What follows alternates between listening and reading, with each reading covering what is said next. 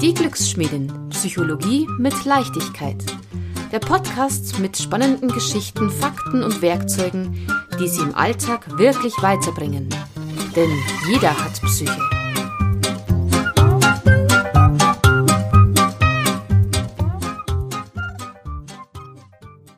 Hallo und herzlich willkommen. Mein Name ist Karin Häusel-Schmidt. Ich bin Psychologin und als Trainerin für Resilienzförderung mache ich mir viele Gedanken, wie können Menschen gut durch Krisenzeiten kommen, durch stürmische Zeiten im Leben oder auch durch weltpolitisches Geschehen, wie wir es jetzt gerade erleben.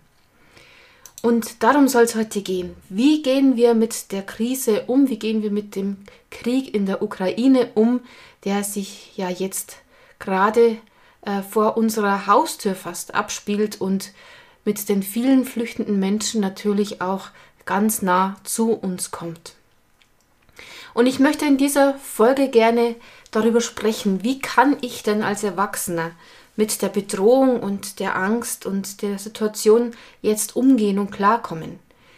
Dann soll es darum gehen, wie soll ich denn mit den Kindern über den Krieg sprechen? Soll ich das überhaupt? Und wenn ja, wie mache ich denn das? Also wie spreche ich mit Kindern über dieses schwierige Thema?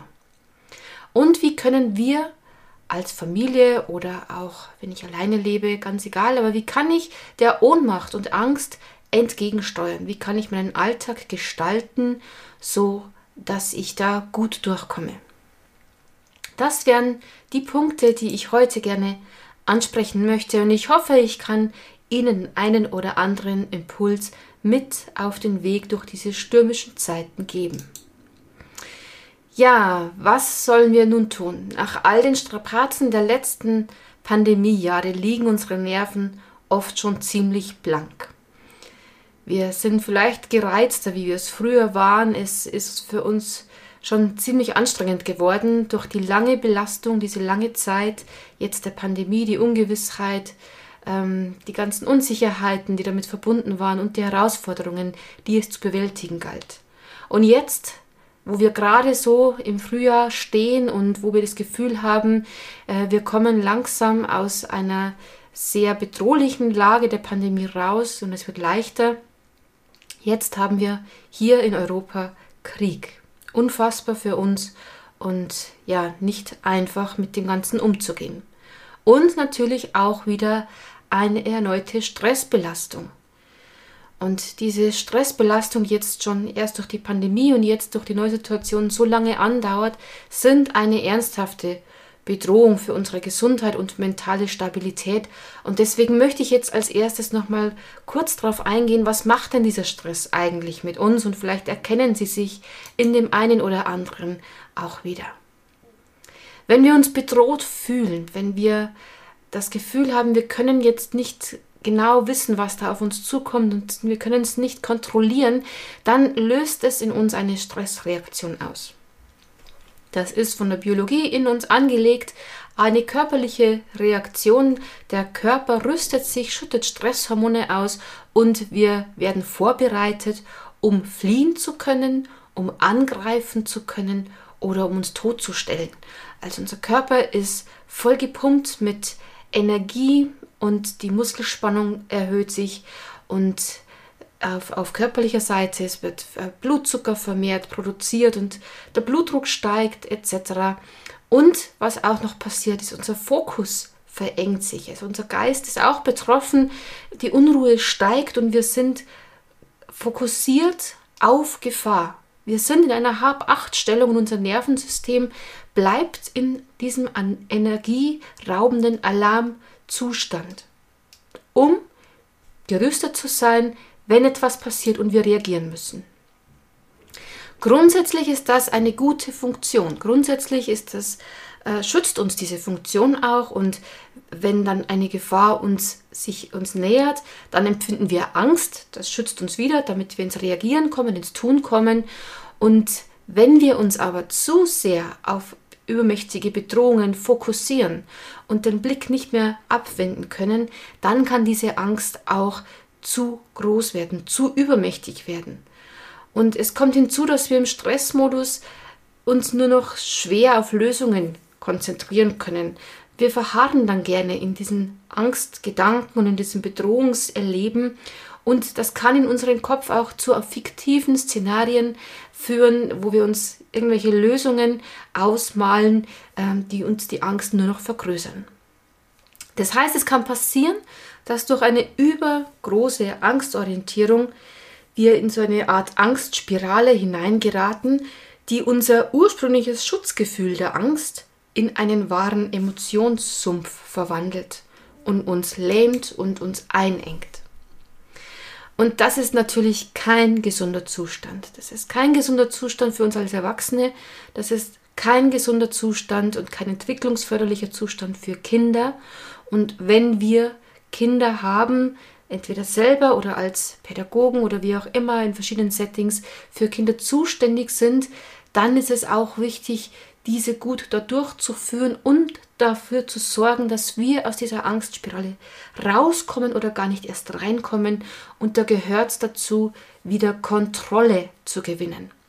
Das heißt, wir brauchen wieder das Gefühl, wir sind in Sicherheit, wir müssen uns wieder orientieren können und wieder ja eine Standfestigkeit entwickeln, eine, eine Sicherheit, sicheren Boden unter den Füßen kriegen und so dieses Gefühl, ich kann etwas tun und ich kann etwas kontrollieren.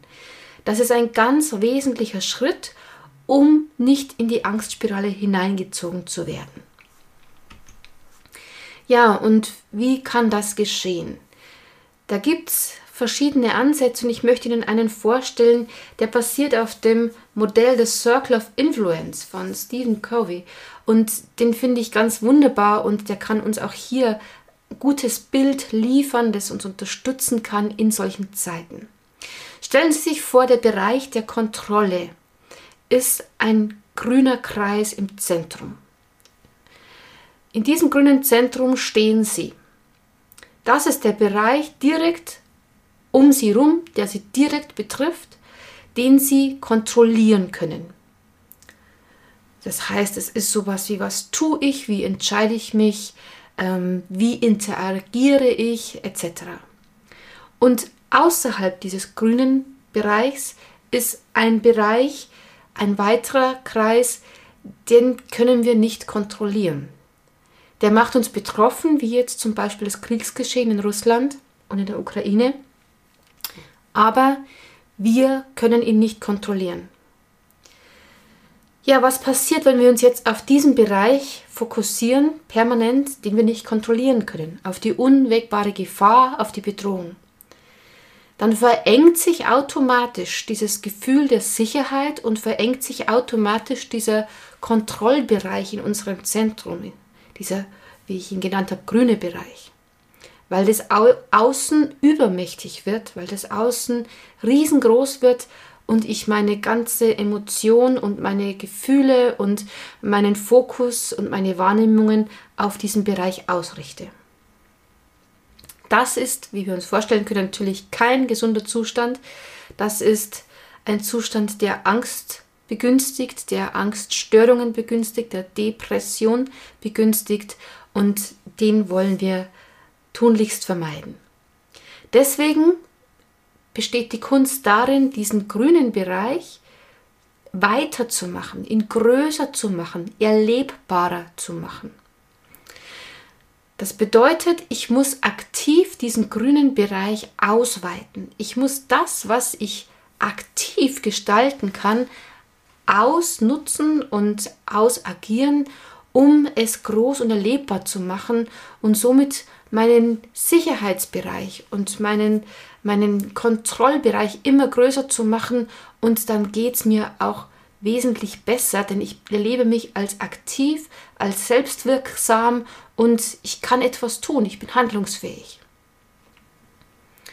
Wenn wir es gegenüberstellen, wäre das bei diesem ersten Modell, wo das Äußere übermächtig wird, eine passive Haltung. Ich bin verschreckt und erstarrt in der Mitte stecke in meinem kleinen, immer kleiner werdenden gefühlten Kontrollbereich und ich resigniere, ich gehe ins Jammern, ins Klagen, ich leide mit mit denen, die vor Ort leiden. Ich ja, lass mich berieseln, auch ungefiltert mit, mit Medienberichten und die mich noch weiter reinziehen in das Geschehen und die Bilder in meinem Kopf noch weiter anfächern. Ich fange vielleicht an, andere zu beschuldigen, ähm, dass die irgendwas falsch machen in der Situation und mich darauf zu konzentrieren, meine Wut auch vielleicht auf jemanden zu richten.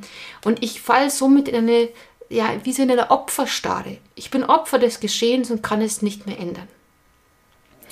Das ist der ungesunde äh, Zustand, da wollen wir weg, da wollen wir nicht hin. Wir wollen in einen aktiven Zustand. Das heißt, wir suchen uns Verbündete, wir suchen die Gemeinschaft, wir ziehen uns nicht zurück, sondern wir gehen nach außen, wir gehen in den Austausch. Wir teilen uns mit und wir teilen das, was wir wahrnehmen und erleben. Wir fühlen mit. Wir kapseln uns nicht ab von dem Geschehen, das wäre auch wieder eine passive Haltung, sondern wir fühlen mit, mit dem, was da in der Welt geschieht. Wir übernehmen auch mit Verantwortung und engagieren uns und helfen aus einer Haltung des Mitgefühls heraus. Das ist was anderes wie mitleiden. Wir fühlen mit und engagieren uns. Wir dosieren die Nachrichten und analysieren auch kritisch, was wir uns da anhören, was wir lesen und im Social Media Bereich auch, was wir teilen. Da ist ja unglaublich viel äh, an Fake News unterwegs. Wichtig ist auch, dass wir uns weiterhin Freude erlauben. Ich erlebe in letzter Zeit oft so eine Haltung von, von einem schlechten Gewissen oder einem Zögern. Darf ich das? Darf ich darf ich es mir gut gehen lassen? Darf ich meinen Geburtstag feiern? Darf ich Freunde einladen? Ähm, darf ich jetzt lustig sein, wo andere Menschen so leiden? Und da sage ich ja, wir müssen unser Leben leben, wir müssen auch noch genießen können und lachen dürfen und um uns zu stärken und somit auch wieder aus unserer Stärke raus wirksam werden zu können, dahin, wo es eben jetzt Hilfe braucht. Das ist eine gesunde Art der Selbstfürsorge und das ist in gar keinem Fall Egoismus. Da wurde ich auch diese Woche erst gefragt. Ist das egoistisch, wenn ich mir Gedanken mache, ob ich äh, zwischen zwei Hilfsaktionen mich auch mal zurückziehen muss oder wenn ich mich frage, äh, ob ich auch mal einen Tag Pause machen darf? Nein, das ist nicht egoistisch. Das ist gesunde Selbstfürsorge. Egoistisch wäre, mich abzuschneiden und es ist mir völlig egal, wie es den anderen geht oder wie es den flüchtenden Menschen jetzt geht. Selbstversorge heißt, ich gehe an die, an die Oase, ich tanke mich auf und gehe dann wieder, um hineinzuwirken in mein Umfeld und Gutes zu tun oder zu unterstützen. Und aktiv sein heißt auch, ich darf mir Hilfe und Unterstützung holen. Ich darf das in Anspruch nehmen und wenn ich merke, ich mich quälen große Fragen, Zweifeln oder ich bin ähm, mit meinen Kräften irgendwie am Ende oder in einer Schräglage, dann darf ich mir auch Unterstützung holen.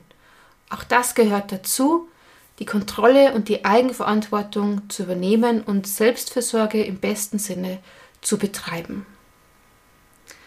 Also das bedeutet, Kontrolle zu stärken, aktiv zu sein und aktiv dieses, ähm, diesen, dieses Zentrum in uns aufzuweiten, in dem wir gestalten können und in dem wir Gutes bewirken können.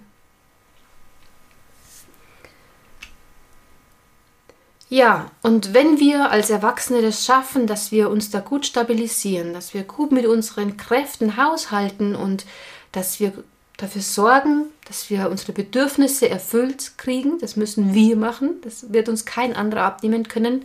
Kein anderer weiß, was wir brauchen. Das können nur wir selber herausfinden. Und wenn wir das schaffen, dann können wir auch gut in die Kommunikation gehen mit unseren Kindern, den eigenen oder die uns anvertraut sind. Dann haben wir die Stabilität, für sie eine Art Leuchtturm zu sein, der sie jetzt durch diese Zeit, durch diese Stürme hindurch leitet und der ihnen auch Sicherheit und Orientierung gibt, wenn es jetzt auch gerade ja, im Außen sehr, sehr windig, stürmisch, unbequem ist. Und diese Frage, wie rede ich denn mit den Kindern, wie spreche ich denn über das Thema Krieg, das ist eine Frage, die aktuell gerade viele Erwachsene und Eltern und Pädagogen beschäftigt und umtreibt. Wie findet man die richtigen Worte? für das, was da passiert oder wenn Fragen von den Kindern auf uns zukommen. Der Leitsatz, den ich da gerne mitgebe als Psychologin und als Familientherapeutin oder systemische Beraterin, das ist der Satz, wir nehmen das, was auf dem Tisch liegt und kehren nichts unter den Teppich.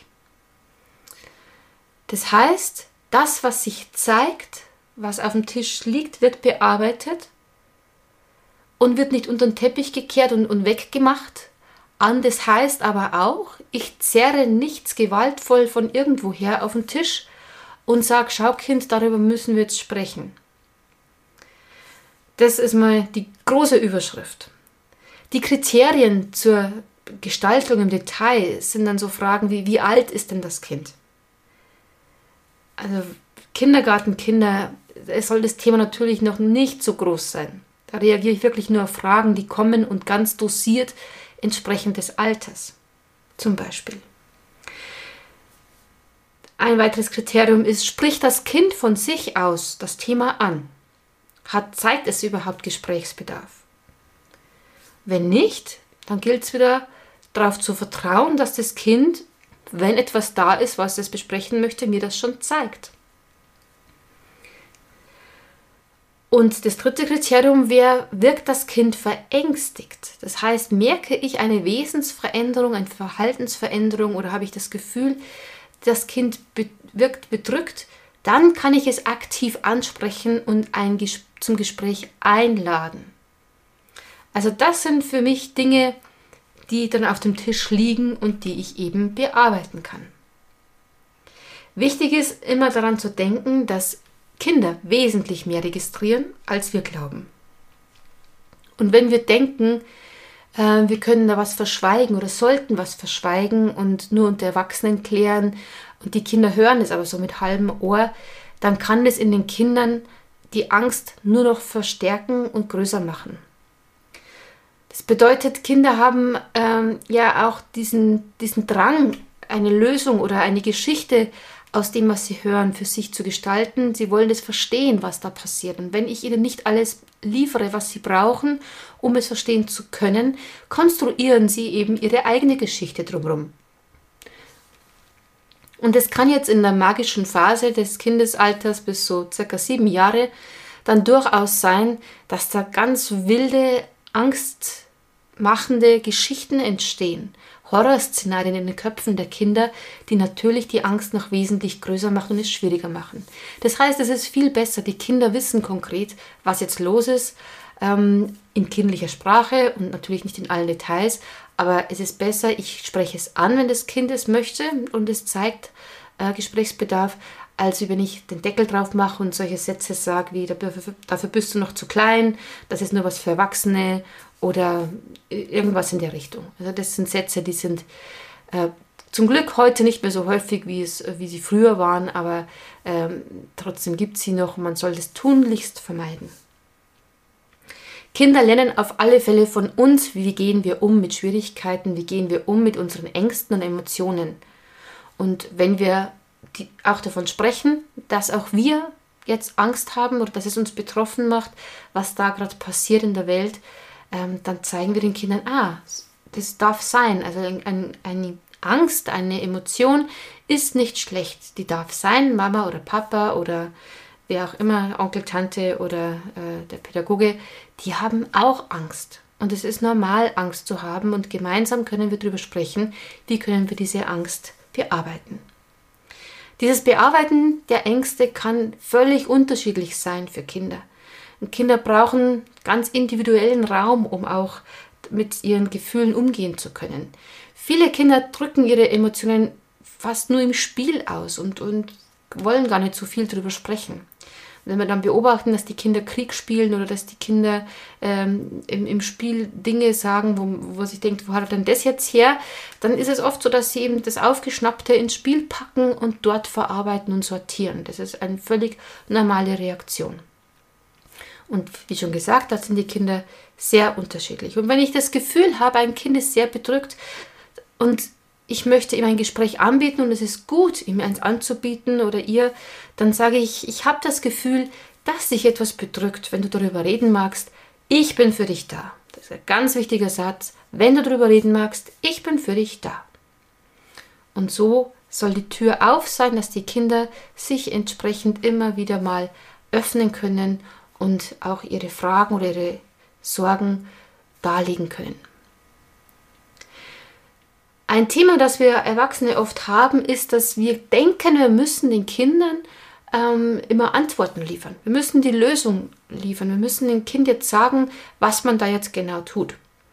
Das geht natürlich nur sehr bedingt und es geht vor allem bei so großen Themen, die wir jetzt haben, können wir als Erwachsene nicht die Antworten liefern oder Lösungen liefern. Und da ähm, hineinzugehen und ins Vertrauen, äh, auch, dass Kinder mit Fragen ihre eigenen Lösungen für sich entwickeln können, ist eine wunderbare Sache. Das heißt, gehen Sie mehr ins Fragen stellen wie ins Antworten suchen. Denn eine richtige Fragestellung kann dem Kind Erfahrungsräume öffnen, welche sie beim Sortieren des inneren Durcheinanders unterstützen kann. Wenn das Kind durch eine Frage zum Nachdenken angeregt ist, sortiert sich so in ihm die, die Emotionen, sortieren sich Gedanken und kann es in Worte bringen, was in ihm so los ist. Und das ist eine riesen Hilfestellung und eine riesen äh, Entwicklungschance für die Kinder. Das ist viel, viel besser, wie wenn ich ihm die Lösung von außen gebe und sage, schau, jetzt macht man das, dann geht es dir besser. Da ist besser zu fragen, was würde denn jetzt gut tun, was möchtest du denn jetzt gerne machen? Zum Beispiel, wenn Sie merken, das Kind ist sehr traurig, dann können Sie sagen, ich habe das Gefühl, dass du gerade sehr traurig bist. Stimmt denn das? Und dann kann das Kind überlegen, ja, bin ich traurig? Ähm, und dann kann ich auch erzählen, warum ich traurig bin. Ja, weil ich habe gesehen, dass da Kinder sind, ähm, die, müssen, die müssen in ein anderes Land gehen und, und haben ihr Zuhause verloren und das, das macht mich traurig und da habe ich auch ein wenig Angst. Zum Beispiel.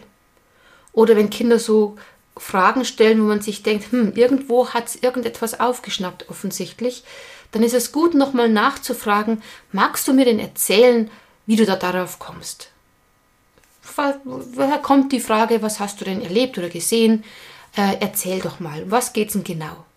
Und dann das, kann das Kind genau seinen oder ihren Standpunkt darlegen und ich kann ganz spezifisch auf die Situation des Kindes jetzt reagieren und die entsprechende Frage wirklich äh, geben, äh, Antwort geben, Entschuldigung, und das Kind wirklich dort abholen, wo es steht. Und ich überfordere es nicht mit irgendwelchen ähm, Antworten, die, ja, die gar nicht gefragt sind und mit Informationen, die das Kind jetzt gar nicht benötigt oder es eben sogar verängstigen könnten. Also fragen Sie, anstatt zu antworten, das ist ein großer Tipp von mir.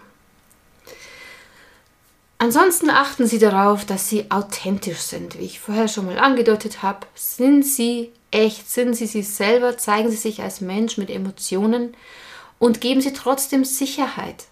Das heißt, natürlich dürfen Sie zugeben, dass es wirklich traurig ist und Sie auch manchmal Angst haben, wenn Sie die Bilder sehen.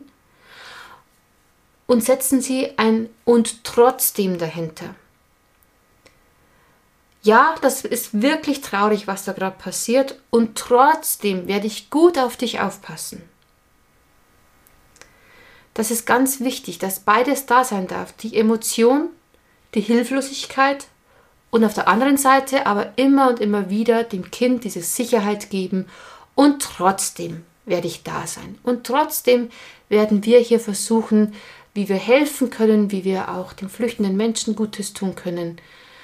Und trotzdem. Ganz wichtig, ein wichtiges Wort oder zwei wichtige Wörter. Was auch gut ist, ist die Kinder immer wieder in die Aktivität zu bringen und in die Lösung zu bringen. Zum Beispiel, ja, ich kann verstehen, dass dir die Kinder leid tun. Hast du denn eine Idee, wie wir ihnen ein wenig helfen könnten? Worauf hättest du denn Lust? Und dann kommt eine Idee. Man darf die Kinder nicht unterschätzen, wie, wie findig und kreativ sie sind, haben auch schon vieles aufgeschnappt und gesehen und äh, ja, wollen vielleicht auch das eine oder andere tun. Und auch wenn es nur zusammen ein Friedensbild malen ist oder Friedenstauben basteln, äh, da ist alles möglich und erlaubt. Es geht darum, in die Aktion zu gehen. Ja, wie informiere ich denn jetzt die Kinder? Also welche Informationen sollen denn die Kinder überhaupt haben? Wichtig ist, dass diese Informationen der Lebenswelt der Kinder entsprechend formuliert sind und dass sie gut dosiert sind. Das heißt nicht zu viel. Also so viele Details wie nötig, aber so wenig wie möglich wäre meine Empfehlung an Sie. Und das Ganze am besten immer im direkten Gespräch. Ein Gespräch von Mensch zu Mensch ist tausendmal besser als die Kindernachrichten zum Beispiel. Die sind auch gut, komme ich gleich noch drauf. Aber dieses Gespräch von einem vertrauten Menschen zu einem Kind, das ist durch nichts zu ersetzen. Da springt wieder diese Sicherheit mit und dieses Lernen, wie geht denn das? Wie geht denn Leben gestalten in solch schwierigen Zeiten? Und verwenden Sie beim Erzählen auch Beispiele aus der Lebenswelt des Kindes. Wenn Ihr Kind jetzt in der, in der Schule ist, in der Grundschule ist, dann benutzen Sie einfach äh, Geschichten äh, als Beispiel, dass, die das Kind kennt. Wenn zwei Kinder auf, auf dem Schulhof um den Ball streiten zum Beispiel. Und so streiten Erwachsene oder Länder manchmal um, um, um irgendwelche Dinge und die packen dann halt die Waffen aus. Und das ist schwer zu verstehen für uns. Aber im Grunde geht es auch hier um einen Streit. Und das kann die Kinder ein bisschen helfen, das einzuordnen, was passiert denn da. Kindernachrichten sind eine wunderbare Möglichkeit, die Kinder mit Informationen zu ähm, unterstützen, das Ganze noch ein bisschen mehr mit Bildern, mit passenden Bildern auch einordnen zu können. Allerdings frühestens ab der Schulzeit, also ab der Grundschulzeit, äh, sollen diese Kindernachrichten äh, eingesetzt werden, nach meiner Empfehlung. Und am besten gemeinsam anschauen und auch miteinander darüber sprechen. Das wäre meine äh, Empfehlung an Sie und auch von Kind zu Kind individuell. Sehr, sehr sensible Kinder würde ich mit möglichst wenig Bildern ähm, ähm, überfluten oder ihnen möglichst wenig Bilder, sie möglichst wenig Bilder aussetzen. Da lieber ein Buch vorlesen zum Thema Krieg oder, oder Frieden.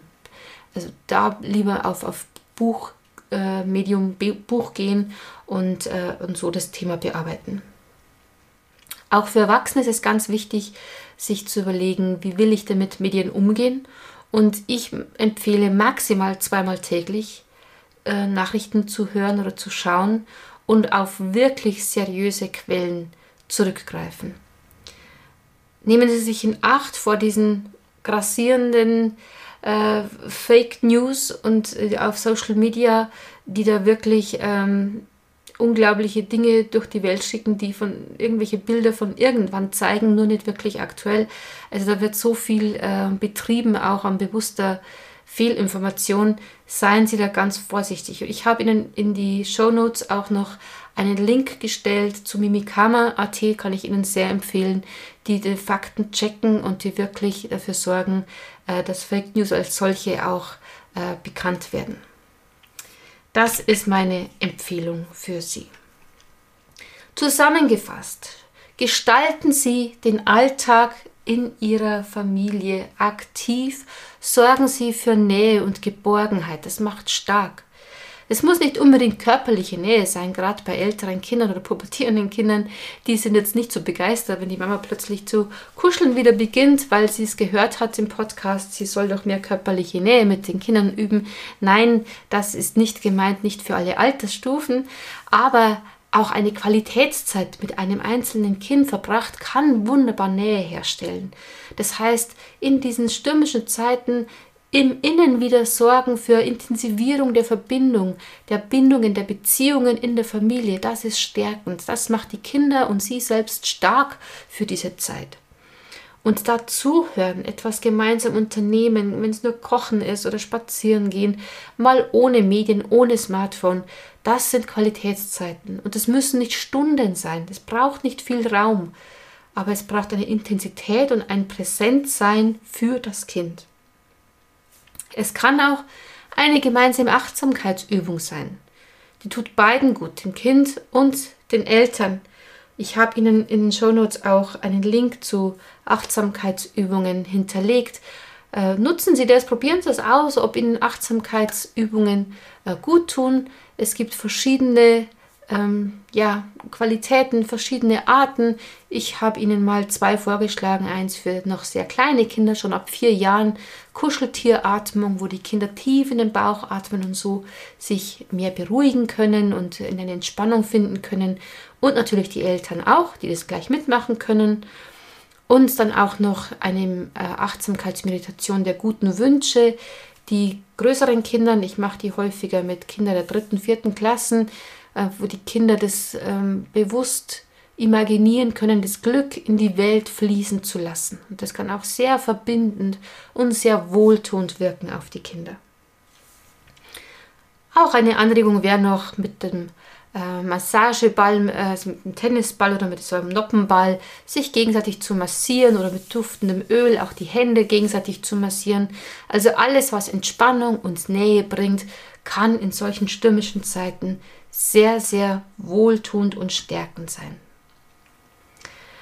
Und trauen Sie sich Freude in die Familie zu bringen, machen Sie miteinander freudige Sachen und achten Sie auch darauf, immer wieder über positive Dinge zu sprechen, sich zu erzählen, was heute gut war an diesem Tag und nicht nur immer die Schreckensnachrichten auszutauschen oder zu jammern, was heute wieder schlimm war in der Arbeit oder in der Schule.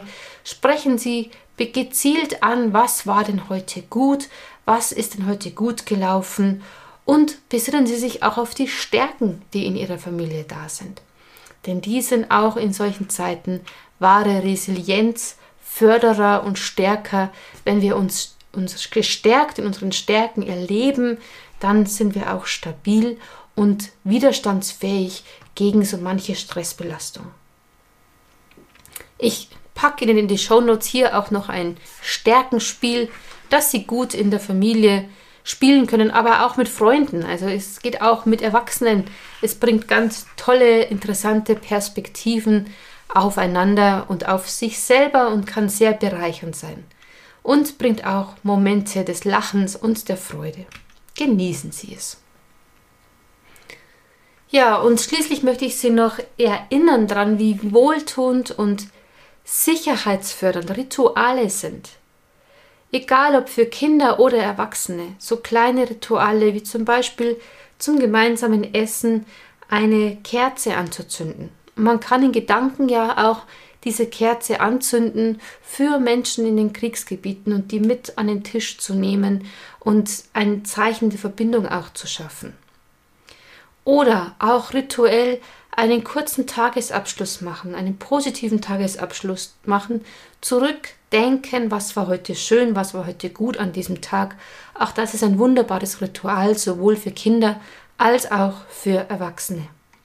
Also schauen Sie, welche Rituale, kurze Morgenmeditation, wie auch immer. Also was kann Ihren Tag einen Rahmen geben? Was kann Sie ja in einem gewohnten Handlungsmuster unterstützen, Sicherheit und Orientierung zu erleben in diesen Zeiten. Das ist sehr wichtig. Das hilft uns aus diesem Getriebensein und aus diesem von außen Bestimmtsein rauszutreten und immer wieder in unseren eigenen Rahmen zurück zu schwingen und uns zu stärken. Sicher haben Sie da ganz äh, eigene Ideen und Rituale für sich oder auch Beispiele, äh, die sie schon früher gemacht haben und die sie vielleicht auch wieder aufnehmen können und wieder neu beleben. Ja, in diesem Sinne wünsche ich Ihnen, dass es Ihnen gelingt, die richtigen Worte zu finden, dass Sie darauf vertrauen, dass Ihre Kinder auch zur Sprache bringen, was sie bewegt und Sie die Stabilität in sich haben und Fragen stellen können, wenn es dran ist, die dem Kind dienen, den Raum zu nutzen, um sich zu sortieren und Sicherheit wieder zu erlangen. Ich wünsche Ihnen festen Boden unter den Füßen in diesen stürmischen Zeiten und dass es Ihnen gelingt, auch jetzt und gerade jetzt aktiv an Ihrem Glück zu schmieden. Denn das Leben ist viel zu kostbar, um es auf morgen zu vertagen. In diesem Sinne, machen Sie es gut und bleiben Sie geschmeidig.